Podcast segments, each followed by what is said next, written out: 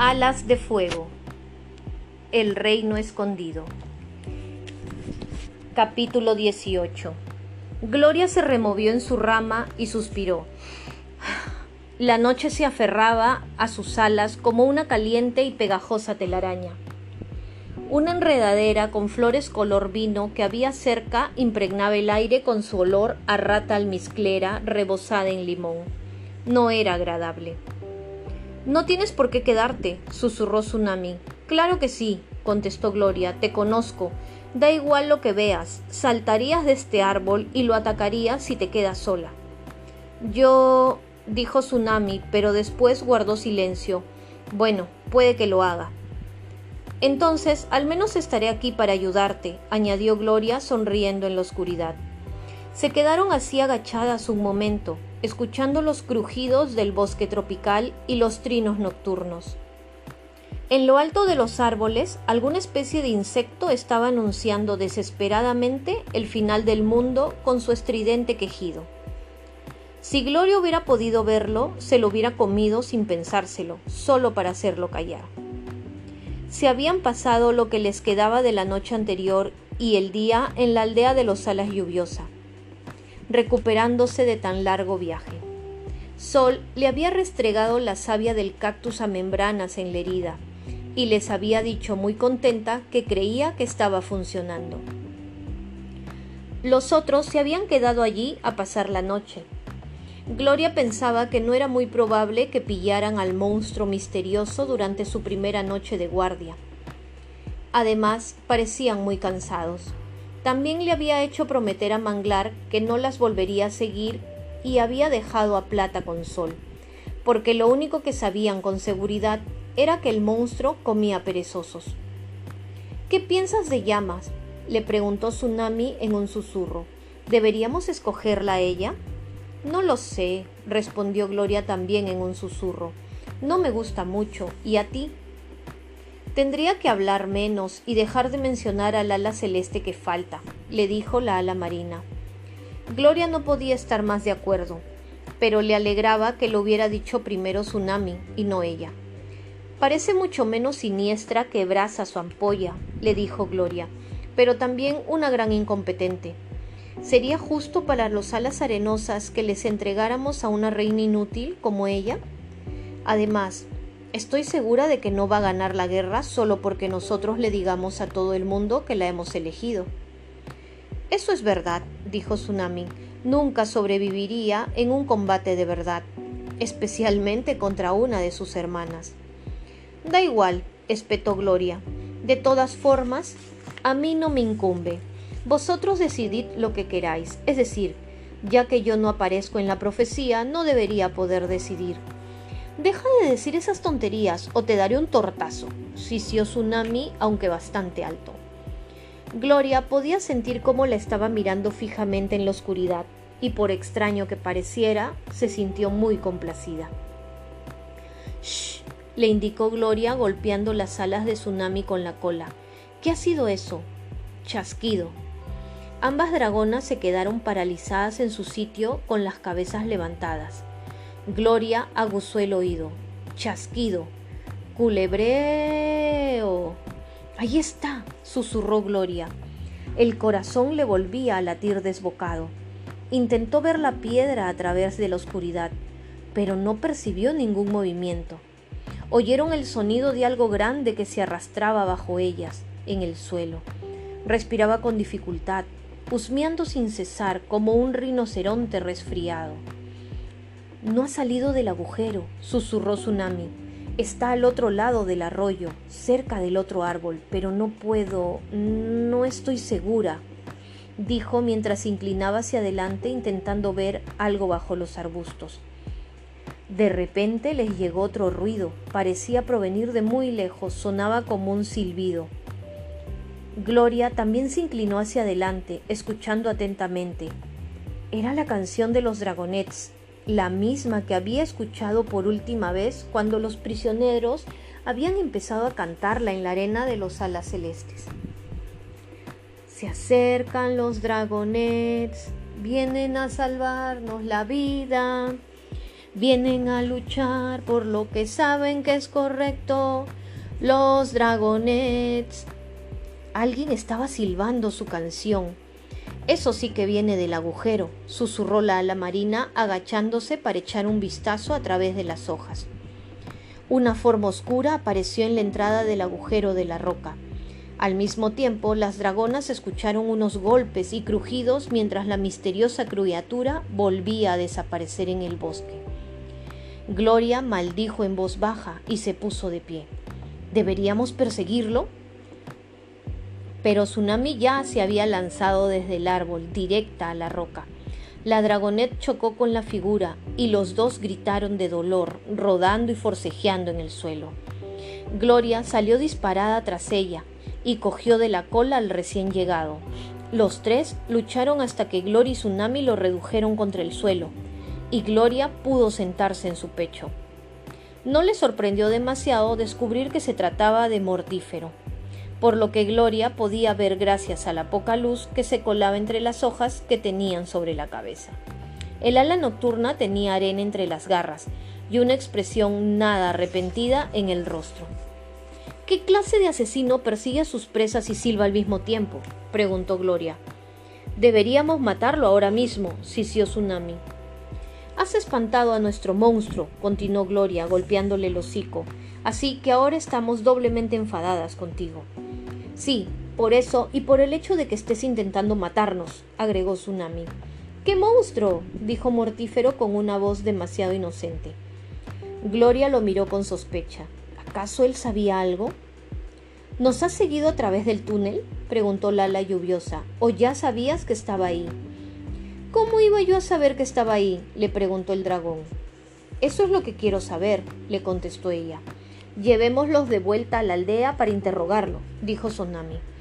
No creo que sea seguro, espetó Gloria, ya sabes, para los alas lluviosas o para los otros. Deberíamos mantenerlo tan alejado de todo el mundo como podamos. Tsunami arrugó el hocico pensando. O, dijo al cabo de un rato, podemos volver al plan A. Matémoslo ahora mismo. Tsunami, creo que tienes las mismas ganas de hacerlo que yo, le dijo Gloria.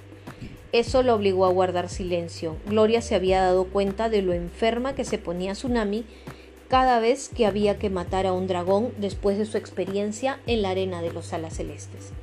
Hacerlo en defensa propia era una cosa, pero ahora tenían a Mortífero atrapado bajo sus garras. Está bien, dijo Tsunami después de un largo silencio. Tienes razón. No quiero hacerlo, pero esperaba que él creyera que sí queríamos, así que buen trabajo siguiéndome el rollo. Siento no poder leerte la mente como un estúpido ala nocturna, le dijo Gloria, hablando de lo cual, ¿eres del tipo de ala nocturna que lee la mente? preguntó. Entrecerró los ojos y miró a Mortífero. ¿Qué estoy pensando ahora mismo?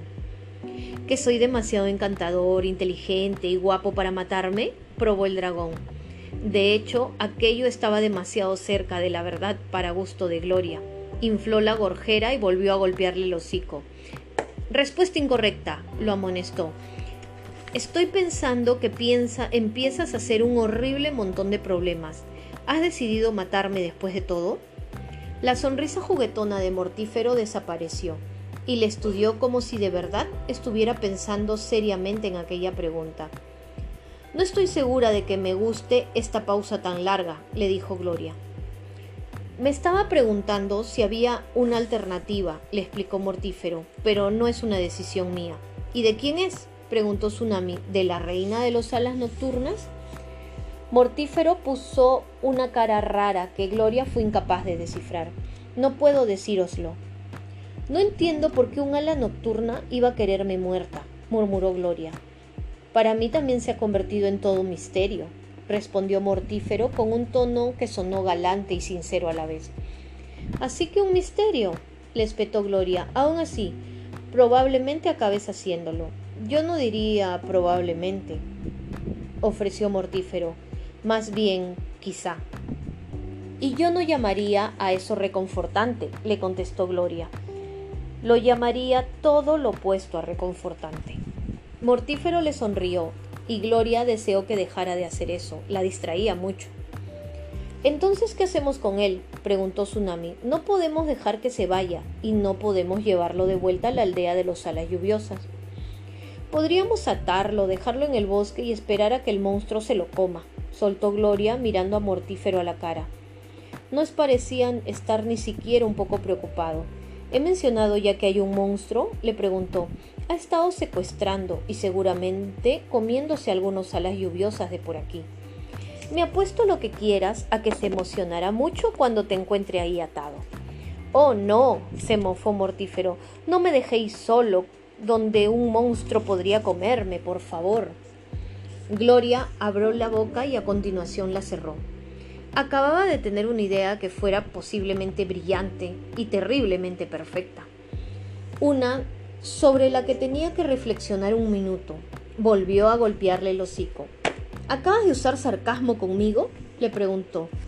Tsunami, ¿a ti te ha sonado eso extrañamente a sarcasmo? Como si no creyera en los monstruos, dijo Tsunami, en los que, para que conste, no estoy muy segura de creer yo tampoco. O está confabulado con él, pensó Gloria, o al menos sabe lo que es y no le tiene miedo. Decidió no decir eso último en voz alta. Puede que el entusiasmo de Tsunami por interrogarlo volviera a aflorar, y Gloria estaba segura de que sería una gran pérdida de tiempo. No le iban a sacar nada útil a Mortífero, solo con parecer fieras y exigirle respuestas. Ahora que había un plan formándose en su mente, quería intentarlo, pero tenía que deshacerse de Tsunami. Alejémosla del túnel y atémosle, dijo la dragonet. Después irás a avisar a los otros, y podemos hacer turnos para vigilarlo hasta que se decida confesarnos quién nos quiere muertos y por qué. ¿Y a quiénes de nosotros? sugirió Tsunami. Contó que lo habían enviado a matarnos a unos cuantos, no solo a ti. Y también ya sabes cómo impedirlo, dijo Gloria. Tendréis que esperar un poco, sugirió Mortífero. No me permiten deciros nada. Tsunami y Gloria lo, ignoraron. Los las dragonets cogieron unas cuantas lianas de los árboles y ataron sus alas con, con lo más fuerte. Tsunami le ató las garras juntas para que no pudiera correr, y le pasó una liana por el cuello y lo obligó a caminar delante de ellas por el bosque. Después de una corta caminata, encontraron un árbol que Tsunami le pareció adecuado y lo ataron a él con los nudos tan apretados como pudieron. Quemarán las lianas en cuanto nos vayamos, señaló Tsunami. Entonces no nos iremos, contestó Gloria. Ve tú a avisar a los otros. Me sentaré aquí apuntándole con mi extremadamente mortal arma secreta. ¿Cuál es? preguntó Mortífero. Espera, déjame adivinar. Tu agudo ingenio. Intenta escapar y lo averiguarás de la peor de las formas, le ofreció Gloria. Él se apoyó contra el árbol, parecía muy cómodo y nada interesado en escapar. Un dragón muy peculiar, pensó Gloria. Envía primero a Cieno, sugirió Gloria a Tsunami. Él puede hacer la siguiente guardia. Espero que estés, estés escuchando lo mandona que está haciendo, dijo Tsunami. Voy a dejarlo pasar, pero lo recordaré. Vaya, vete ya, dijo Gloria. Le hizo un gesto con las alas hasta que el ala marina alzó el vuelo y se internó en la oscuridad. Cuando dejó de oírse su aleteo, los sonidos nocturnos del bosque tropical los rodearon. Una orquesta de insectos que cantaban y piaban mientras los árboles crujían. Los pájaros nocturnos gritaban y las ranas croaban de fondo, como un público decepcionado. Aquí hay demasiado ruido, dijo Mortífero tras un momento de silencio. Hay mucha vida. ¿No es así de donde tú vienes? preguntó Gloria. El reino helado es mucho más silencioso, señaló el ala nocturna, y el reino de la arena también. No dijo nada del hogar de los alas nocturnas, pero Gloria tampoco esperaba que lo hiciera. La dragonet miró fijamente hacia el bosque, pensativa. En cuanto Cieno llegara para reemplazarla, podía escabullirse, nadie se daría cuenta de que no estaba, al menos durante un tiempo. Podría salir y buscar al monstruo en solitario, porque para ella era la mejor forma de hacer las cosas. No lo hagas, dijo Mortífero de repente. Más vale que no estés leyéndome la mente, le espetó Gloria. No me hace falta, dijo él. Tienes escrito, estoy a punto de hacer algo estúpido por toda la cara. no es estúpido, se defendió Gloria. Es bastante inteligente, y puede que sea la única forma de pillar al monstruo. Quizá debieras dejar al monstruo en paz, dijo él. Olvídate de él. Vuelve a hacer eso, que la profecía se cumpla. Eso la detuvo un momento. La profecía, ponerle fin a la guerra. Era importante. Encontrar a unos pocos alas lluviosas no era comparable, pero ella ya había hecho una promesa. Yo ni siquiera estoy en esa estúpida profecía, dijo. Lo sé, contestó el ala nocturna, pero sigo creyendo que se te daría bastante bien hacer que se cumpla. Eso no tiene sentido, dijo. Y los alas lluviosas son mi tribu, necesitan mi ayuda. Dijo Gloria sintiendo un estallido de certeza en el pecho. Y tengo que hacerlo yo sola. Espera. La frenó Mortífero con una nota de alarma bastante gratificante en su voz.